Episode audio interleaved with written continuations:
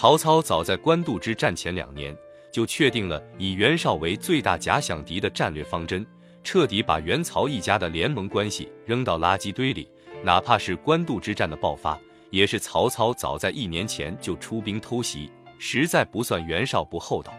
而刘备在这盘大棋里一直被曹操视为盟友，或者说统战对象，尤其是俩人前有渊源，后有合作，曹操还给予他克礼和高官的待遇。现在想想，程昱劝他杀刘备，他没动手，还真不算妇人之仁，因为刘备在当时应该已经是他唯一的盟友了。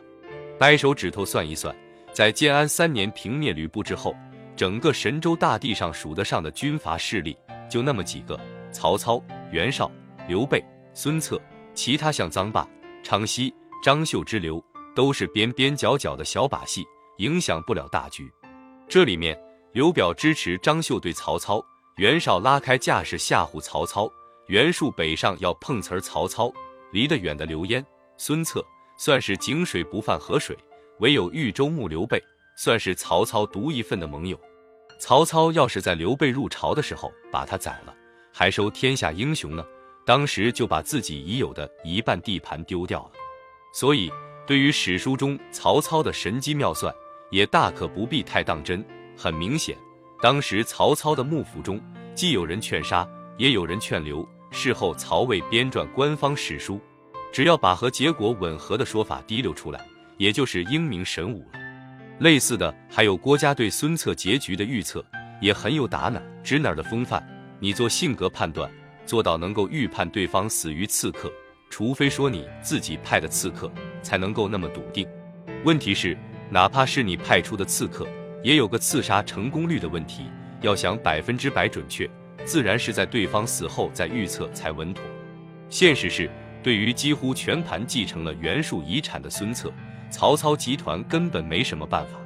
建安四年十二月，在淮河以南发生了一个巨大的变故，那就是收容了袁术家属不取遗产的庐江太守刘勋，贪图豫章郡的地盘，出兵远征。却遭到了号称去进攻江夏皇族的孙策与周瑜联合偷袭，二万大军直入宛城，将袁术留下来的三万不取人口全部搬空。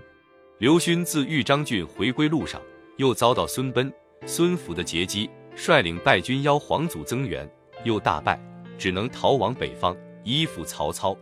至此，孙策彻底平定江南，且在江北也占据了一系列的据点，随时可能北上。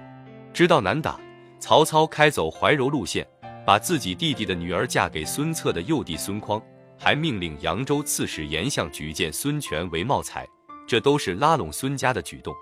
然而，这只是拖长了双方短暂的和平时间。在刘勋之后，又是皇祖刘表被江东小霸王按在地上暴打，而陈登作为曹操、刘备都称许的国士，也没闲着，在广陵射阳。仍旧诱引会击进严白虎的余党，祸害孙策的后方。要说陈登和孙策的对抗，更多的是家仇。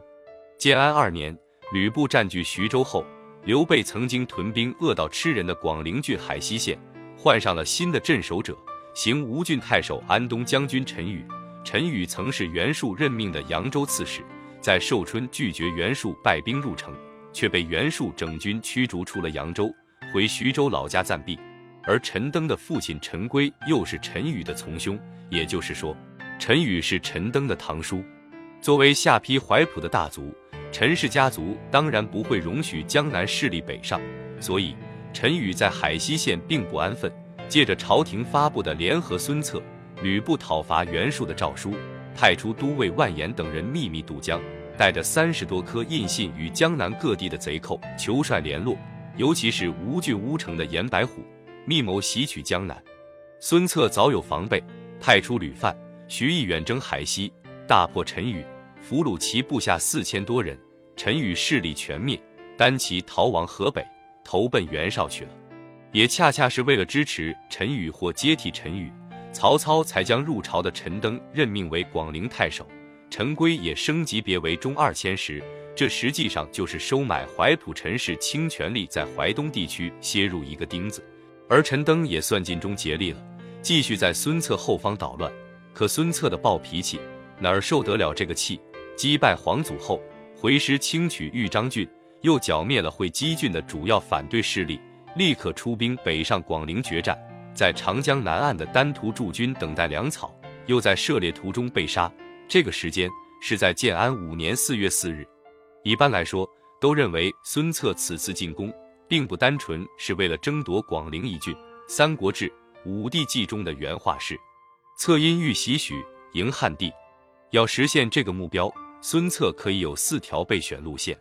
历史上他的选择是东线，从丹徒出发至广陵。则孙策计划的进攻路线，实际上是自长江经中堵水北上入淮河，再经淮河入泗水，直入彭城国、沛国，再转兵西进豫州，经梁国、陈国至颍川郡许县。中东线是渡过长江后，入九江郡，西进东城，跨过江淮分水岭，沿淮河支流，在下邳国入淮河，转入东线的后半段。中西线仍是渡过长江后。入九江郡，经合肥附近的水网，北上重镇寿春，自寿春北渡，经淮河入颍水，一路沿河行进，可以直达许县。西线则是以陆路为主，渡过长江，入九江郡，经合肥西进六安，北上了县渡淮，取颍水，汝水北上，通过汝南郡至颍川郡许县。问题是，此时的九江郡已经被曹操控制。在建安初年，曾先后任命张宏、杨沛为九江太守，纳入了直辖领地。在刘勋北投之后，庐江郡也部分归属于曹操。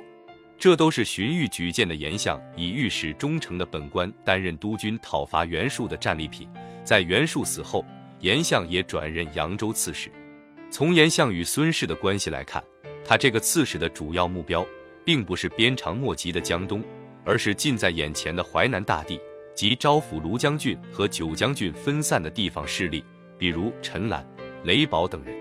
陈兰、雷宝曾为袁术部下，没钱则是地方大豪。他们在袁术灭亡后，各据数万众，在前山割据。这个前山就是大别山的安徽段，正好将庐江郡分为南北两段。陈兰等人就居于山北。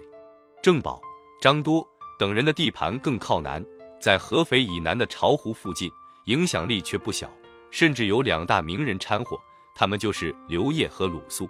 刘烨邀请鲁肃投奔郑宝，鲁肃还答应了，而这还是在鲁肃之前已经见过孙策一面的情况下，又有周瑜的面子，可想而知，在他的眼中，孙策的草台班子也不过就是一个大号的郑宝罢了。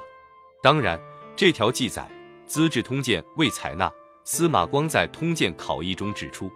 按刘烨杀郑宝。以其众与刘勋，勋为孙策所灭，保安得及全实也。其实这里面有一个关键道具，就是遗诉书约，也就是刘烨对鲁肃的邀请是写信，而鲁肃在孙策死前，因为祖母去世，曾经兜了一个大圈，这封信能不能收到，花了多长时间收到，都是个谜。从鲁肃接信及准备出发来看，他对于孙策并不满意，而之后周瑜安置了他的老母。孙权已立，这个时间，他自然已知晓郑宝死于刘烨之手，也就绝了投奔的念头。所以两者并不能说矛盾。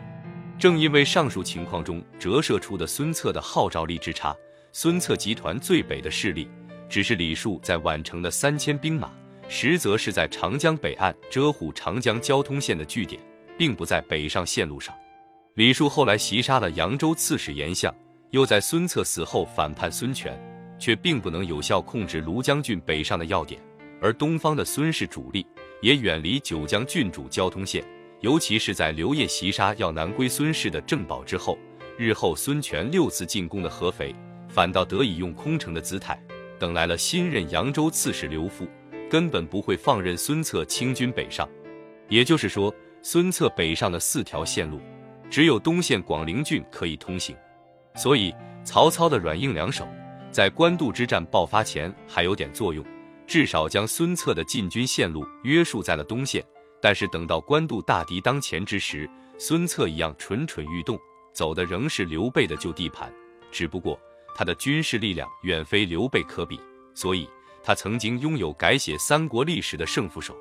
但是由于刘备过早的叛乱，又让原本可能响应孙策大军的东方势力早早被曹操一勺烩，使得历史的重负完全聚焦在了孙策大军的胜败之上。